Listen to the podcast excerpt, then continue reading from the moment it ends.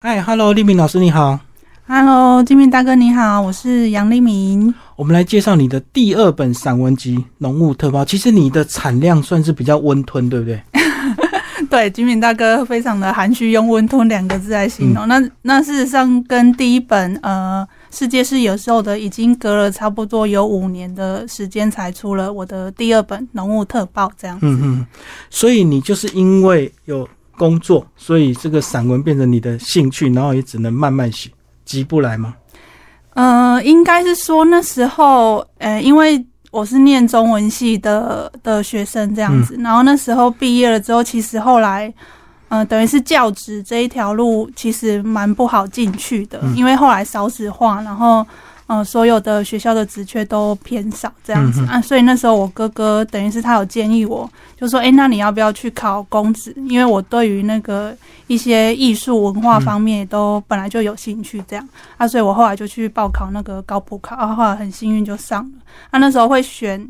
呃，等于是文化行政这个职业。本来是想说，就是我不想要去做一个自由接案的那种文字工作者，嗯嗯。嘿，因为就觉得我不想要写我不想写的东西，就是保持着一个呃比较纯粹的心态，这样而且又有时间压力啊。有时间压力，嗯对，然后所以就不太喜欢。我想说，那我就可以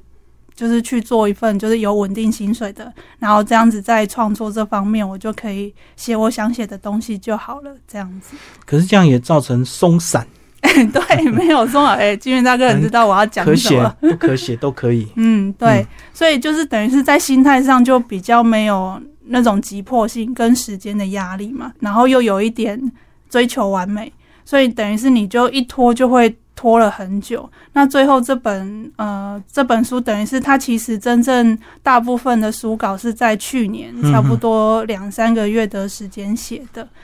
嘿，那因为那时候我是因为想说要给自己压力啦，所以有去投稿了，呃，有去投了一个国议会的创作计划。哦，想说，因为它有一个结案时间嘛，这样我就一定要把它写出来啊。所以总而言之，就是因为那个托那个创作计划的福，所以我才把这本书顺利的写完。好，但是你这本书跟上一本还是有差别。嗯，这本是生活散文，上次是创作散文，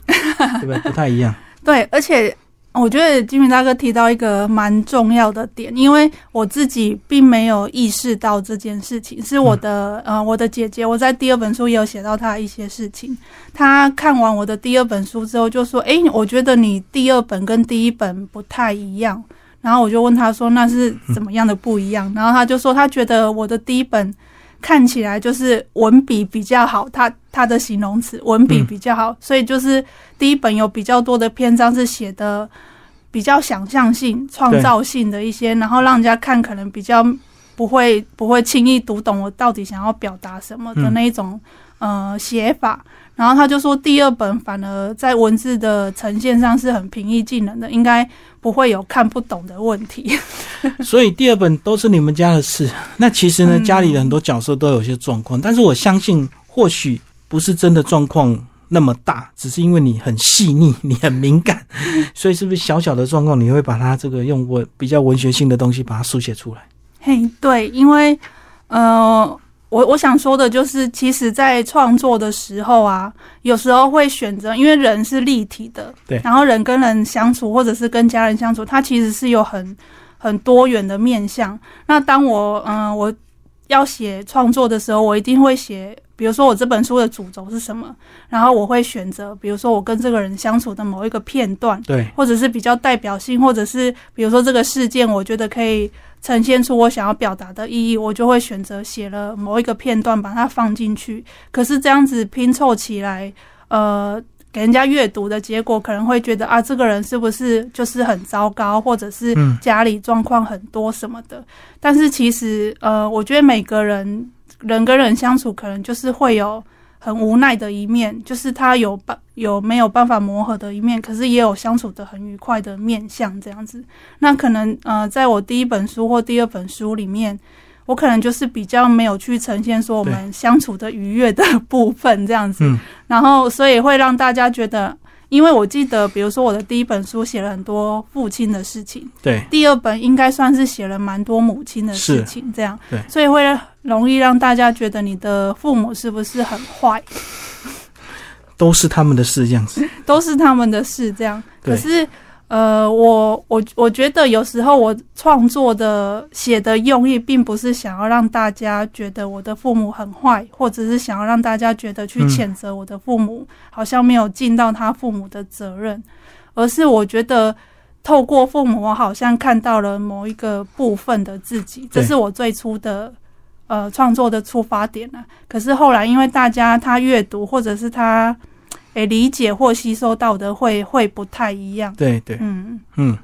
所以其实，在写他也在写你自己啊，因为你们两个都是双生，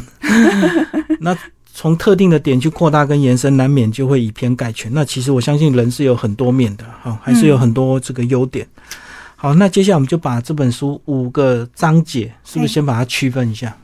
对，因为呃，诶，我这本书其实算是有一个那时候在写的时候是先有一个创作的架构跟嗯，大纲，对然后我才开始去一篇一篇的把它写完这样子。那这本书其实算是蛮均值的，就五个部分都还蛮平均的。那主要是呃，因为我的第一本比较多是青春青少年我喜欢的事物嗯的嗯事情，可是到了第二本的时候，因为我已经呃出社会工作了，大概也是三十几岁到快要现在要四十岁的事情这样。所以它主要有可以分成几个部分，像第一个篇章可能就是，呃，我会取名叫身体，是因为就是我的工作的关系，我常常会呃去处理到很多呃大家看不到的的比较肮脏或者是黑暗的一面，或者是比较呃防止倾颓的一面，因为我处理的刚好是一个文化资产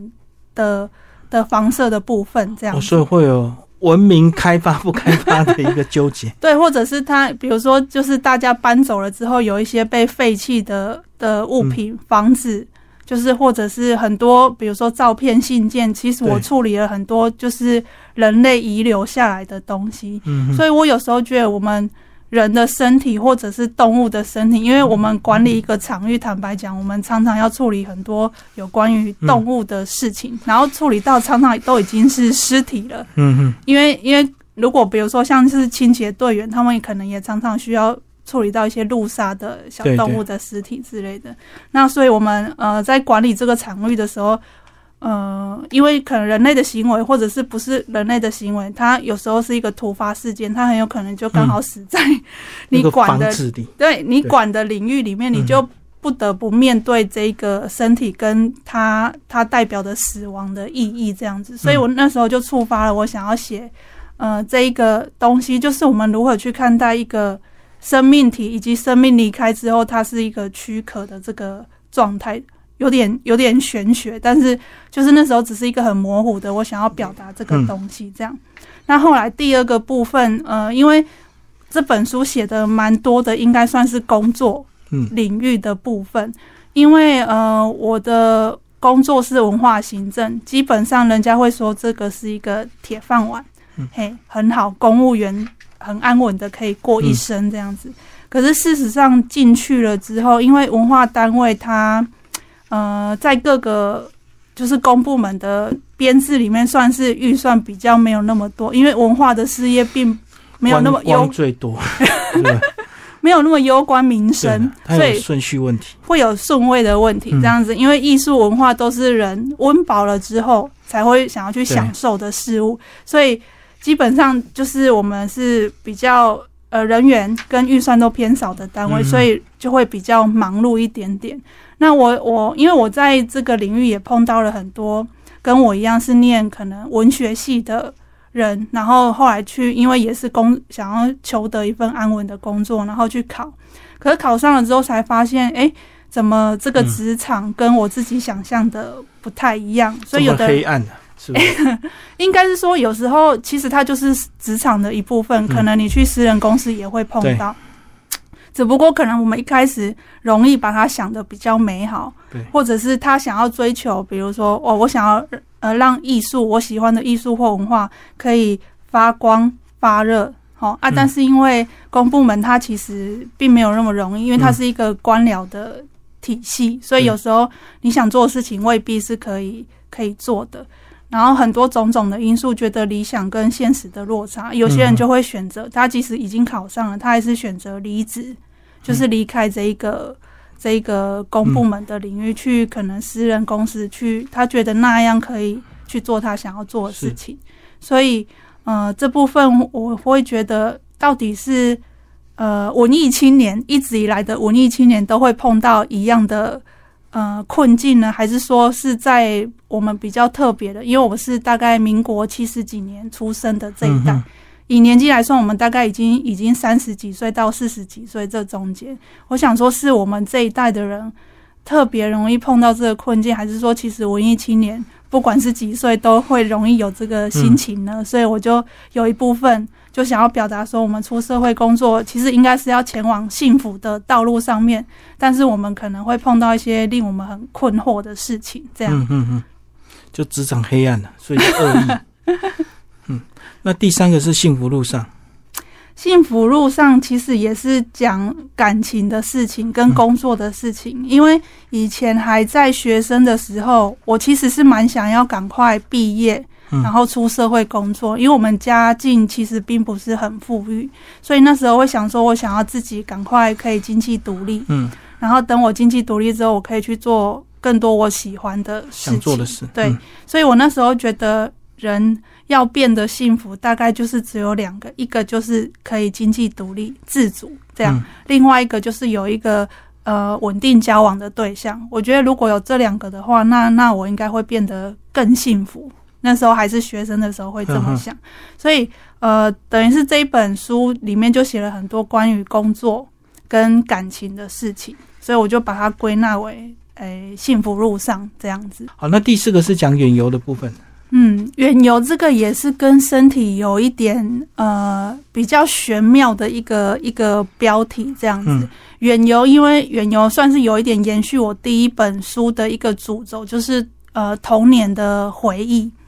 然后，呃，但是远游的童年回忆又跟第一本的童年回忆不太一样，因为第一本书的童年回忆都是偏比较沉重的一些不好的创伤的回忆这样子。那这一本远游的回忆呢，它常常就是应该是说我小时候跟我的童年的玩伴常常会，比如说去到一些地方，或者是常因为我们那时候，诶，在我还小的时候，其实并没有那么的。也因为现在小孩好像，比如说放学啦，一直到国高中都是由父母接送的，对，所以基本上他放学的时间并不是那么的自由。但是在我小时候，其实我们下课之后几乎时间都是自己的，所以我有很多那种就是跟附近的玩伴，诶集结，然后去到一个地方，比如说呃荒废的地方去探险之类的。嗯，这一种就是没有人可以到的地方，可是小孩子却到了，算是。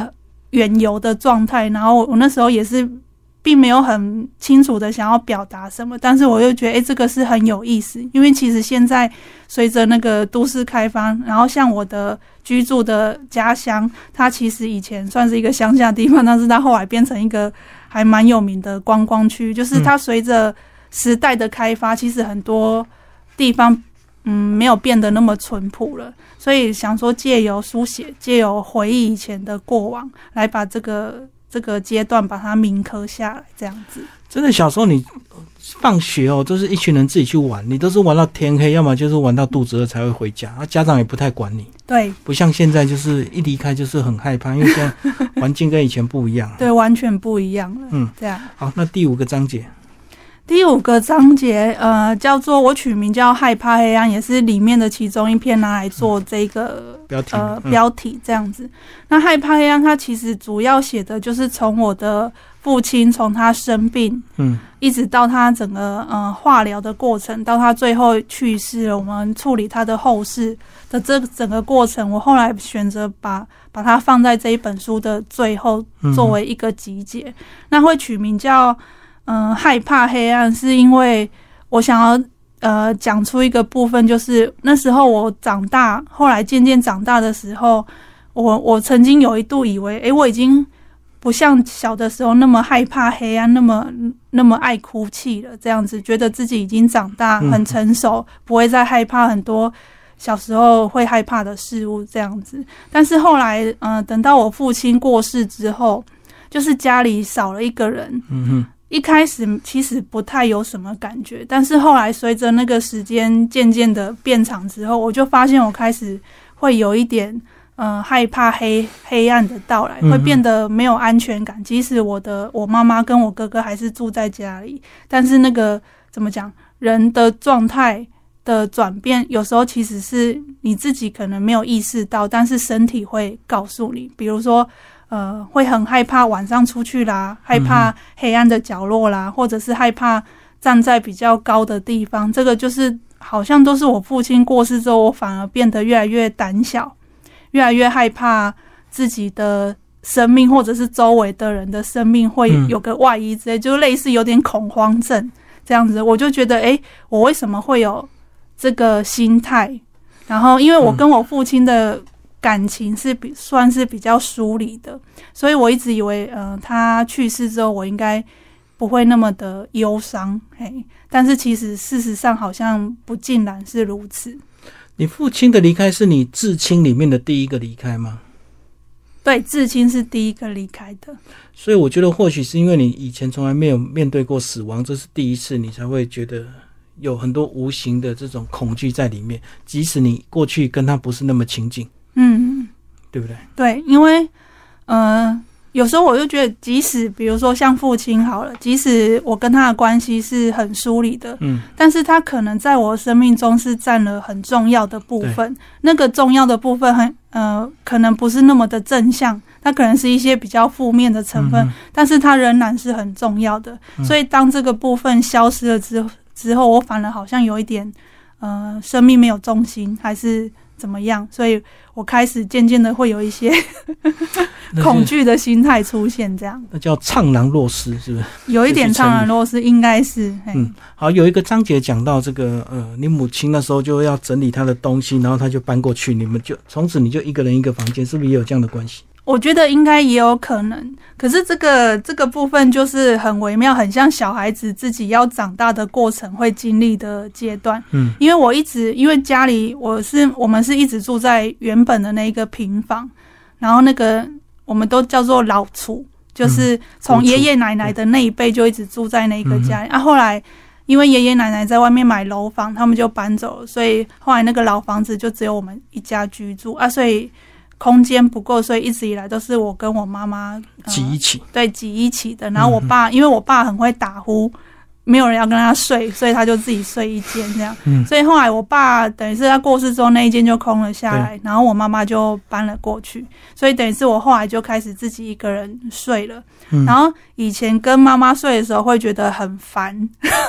因为会觉得很挤啊，空间不够，小孩子都想要有自己的空间嘛，自己的时间跟空间。可是其实当妈妈搬走了之后，有时候半夜睡觉反而会容易害怕，可能因为长久其实都是有人陪伴的状态下，后后来突然自己一个人就会有一点不习惯。嗯嗯，对，你在那篇就讲到说三个各自有房间，那其实好像生活也没什么特别的交集。就是这样，对，嗯，因为别人的家庭我不太清楚，但是后来，比如说大家都有自己的房间了之后，等于很喜欢回家就关气门，对对，等于是比如说呃，家里所有的人可以聚集在一起的时间，大概是只有吃晚餐的时间，因为吃晚餐大家会聚集在客厅或厨房的餐桌上，然后只有那短短的可能一个小时，对，吃饭的时间，大家会稍微聊一下哦，今天哦在职场发生什么事情，然后吃完之后，哎散会，然后大家又各自回房间划划自己的手机，或者是看看自己用电脑看影片之类的，就是现在就变成这个这个状态。嗯嗯嗯，所以就很诡异又奇妙的空间，有有一点这个这个意思，这样。嗯，好，在书里你有讲到你的这个姐姐，然后她的小孩是有点状况，对不对？嘿，是的，是算是发育迟缓吗？嗯，算是一开始是医生是说是过动了，然后兼有一点发展迟缓，因为过动了，它其实不一定会发展迟缓啊，所以那时候刚开始被呃检查。说哎，可能是有过动儿跟有一点发展迟缓的迹象迹象的时候，其实我姐姐觉得应该只是过动而已。嗯嗯，嘿，因为因为我姐姐跟我姐夫都是蛮正常的。嗯，然后哎，智商什么也是都很 OK 的，所以他那时候想说啊，会不会是只是有一点过动？但是后来因为随着，因为就开始帮他去呃上很多课程啊，然后也带他去治疗，因为他们那一种就是都要上早疗课程，就每个礼拜都要去，可能要跑不同的地方去去找不同，比如说语言治疗的老师，然后什么的老师这样子。然后后来因为他们两个。两个我的外甥都是相差差不多一岁而已，然后所以等于是年纪接得很近。然后两个后来因为嗯到两三岁都还不会说话，然后带去看就是两个都有过动了跟有一些迟缓的现象这样子啊，所以。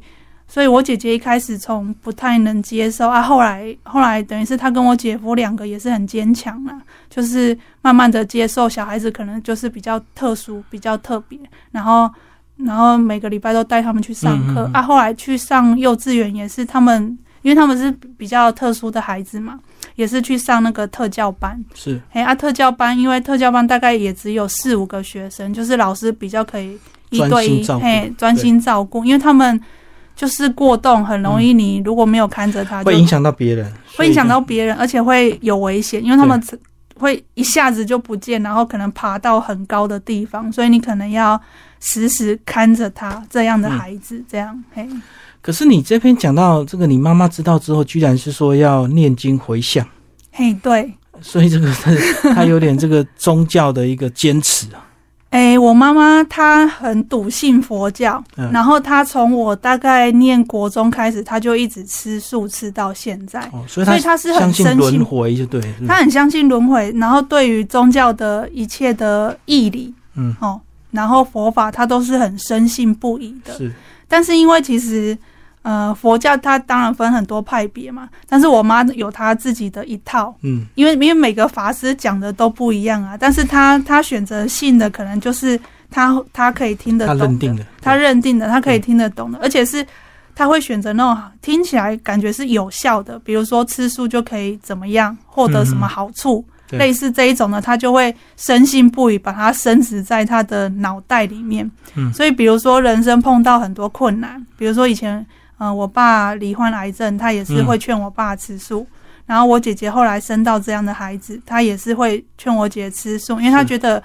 她有她的理由，因为她觉得这样可以累积福报。嗯嗯嗯，嘿，多做一些善事可以累积福报，小孩子搞不好就可以获得福报，就会开始渐渐好转。这他的出发点都是好的，用意都是好的，只不过他的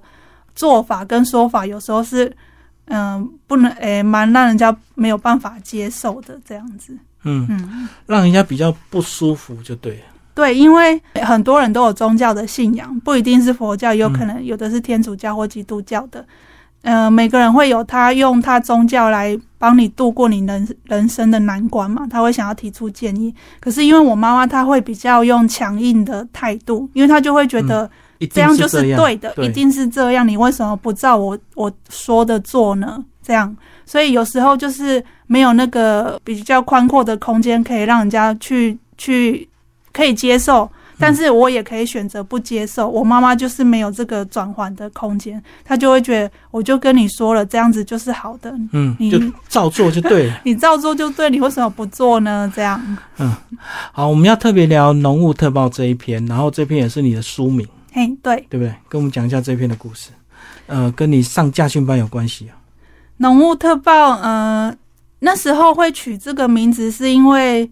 是因为我，呃，有有一阵子，我想说我要去考驾照，因为我一直都是没有没有驾照的人。然后，因为我们我是住在那个中部的西海岸线，然后那边我们那边的气候就是每次到差不差不多从二月开始到三四月，它都会常常。嗯，早上的时候都会有非常浓的浓雾。嗯，因为我以前在念念研究所的时候，我都是骑摩托车上下学，然后那时候也是差不多早上的时候，就是雾非常的浓，就是浓到你你有点看不见前面的那个那一台车的 车牌号码的那个浓度这样子。所以有时候这个这个会让我觉得这好像是一本书或者是一个人生的隐喻。嗯，这样子我常常会呈现在一个。诶，看不到方向，或者是看不到前方的，听起来好像很可怕了。嗯，但是我想要表达的是，因为我对很多的事物，就是我会可能会有信仰，我会觉得这样是好的，但是我不会全然的相信。我觉得可能是我母亲的关系，对，因为我母亲一旦相信了，她就是毫不怀疑的去追求那一个方向。我觉得我可能会觉得那样子还蛮可怕的，所以我对很多事情，比如说我现在到公部门工作还是怎么样，我常常会，比如说别人跟我讲了一个事情，我常常会觉得，嗯，你讲的很有道理，但是这真的就是完全正确的吗？我我会在心里这样子问问问题，这样，所以有我对很多事情，我可能都会先去思考或有所怀疑，我会保留那个空间，所以浓雾的。呃，意象应该是说那个浓雾的那个气候，感觉就是很像我你现在的人生，对，或者是我对于任何人、任何事物的一个状态，就是我还在摸索当中，我不想要那么快说出那个答案，或者是我觉得什么就是对的，什么就是错的，这样子。在书里面，其实讲到你的这个妈妈、爸爸、姐姐，还有哥哥，还有的男朋友，嗯，好像都有一些问题。那这些问题呢？也许不算大，也不算小，但是无形中都会影响到你的生命。所以，是不是你也会觉得说，你现在整个生命状态好像还陷在那种浓雾中？包括你现在的工作职场上，有时候也会面对很多无奈。不太确定是不是我是因为是三十几岁跟四十几岁这个阶段的人的人容易会有的一个比较迷茫的不上不下、不上不下的状态，还是说就是我的个性本来就是这样？我不是很确定。嗯，因为我记得我刚开始刚考上呃。那个高高普考，然后刚进去工作的时候，其实我还蛮开心的。前几年，快乐公务员，快乐公务员，因为我会觉得啊，太好了，我终于找到一份一份稳定的工作这样子。所以其实前面几年我还做的蛮开心的，也觉得人生充满希望，充满希望，好像要充满浓雾，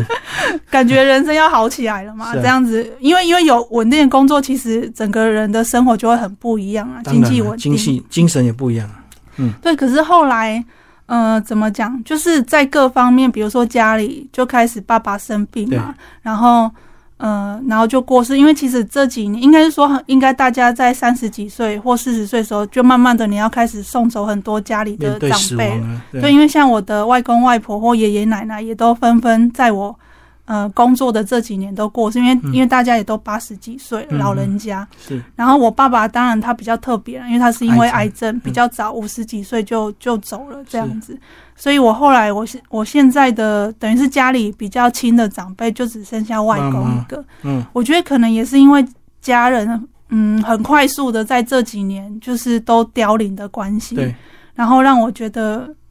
生命很无常，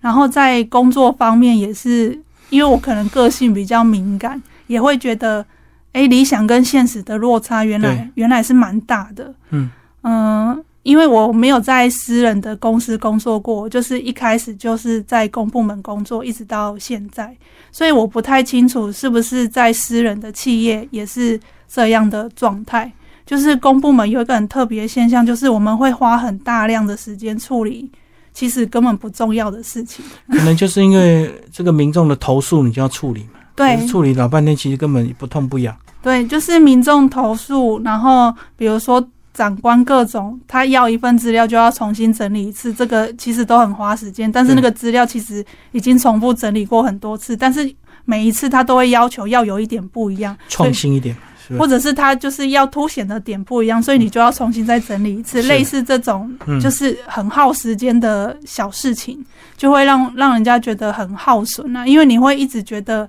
我做这份工作，我想要做一点对艺术文化有意义的事情，是开创的事啊，不是一直重复的一些行政重复一直行政工作这样子，所以。行政工作，我觉得行政工作可能就是会让人家觉得，哎，我好像没有做什么创造性或开拓的事情。对，所以做久了，就是你就是一直不停的开会、订便当、准备茶水，类类似这种，然后准备资料啊什么的。然后这种工作做久了，蛮容易会让人家觉得没有什么成就感。我觉得这有可能是一个原因。这样。对啊，那个是刚进去的小妹做的，结果你已经快四十还在做这个事，就当然会觉得很挫折。对啊，你除非比如说你要。不然你就是要往上升，升上去做主管，然后慢慢升上去，你才可以不用再做这些很像基层承办人的事情。这样，可是我会觉得，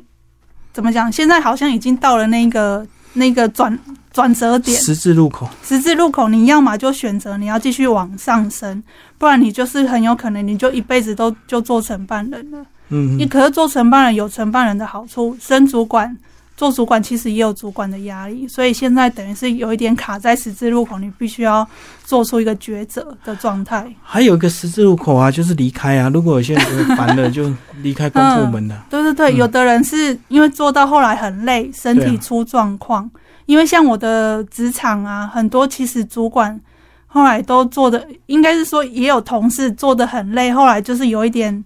肝炎，就是急性肝炎、爆肝啊，就俗称的爆肝，因为太累了，然后纷纷去住院开刀，最近还蛮多的。嗯然后大家听了可能会有点惊讶，想说：“欸，怎么跟自己想的公部门的工作不太一样？就是一一个月会加班，好很可怕的时数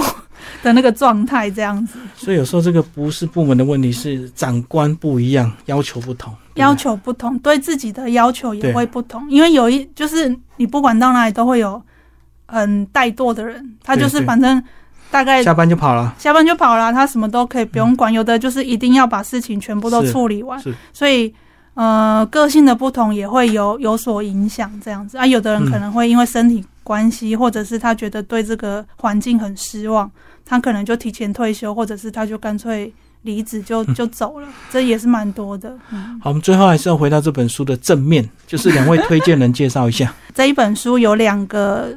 呃，老师帮我写了推荐序，一个是郝玉祥老师。那郝玉祥老师如果是呃有念文学的人，应该都知道郝玉祥老师。嗯嘿，那他也是我的算是在文学方面的偶像这样子啊，所以那时候可以获得他的嗯推荐的序，我是觉得非常的荣幸。这样，啊我也有就是跟老师说了谢谢，然后他也有鼓励我，就是很很感谢老师这样。嗯，那第二位是那个严暑夏老师，那严暑夏老师他现在呃也在东海中文系教书。那呃，他其实跟我可以算是同辈的人，因为他只大我两三岁嗯而已、啊。但是他已经呃也是教书很多年，然后在学术方面的研究也是很有很有成就了。这样、嗯啊，所以那时候他答应说可以帮我写序，我也是很开心。而且他严肃下老师他自己的创作，我自己也非常的喜欢。这样，嗯因为他他很呃，他很有很是一个很有才华的人呐、他很擅长用一些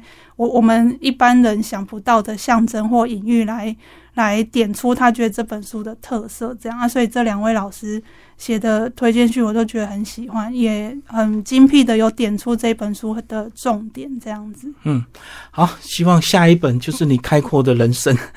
希望大悟过去的光明面。对呀、我下一本想说我要来写一下，就是呃，比如说我的家乡比较有趣的一些文化方面的事嗯情，嗯这样子、可以写一写不一样的。就轻松有趣，不要一直纠结在你个人，对不对哎？对对对对，好，谢谢杨立明为我们介绍好浓雾特报，谢谢。好，谢谢金明大哥，拜拜。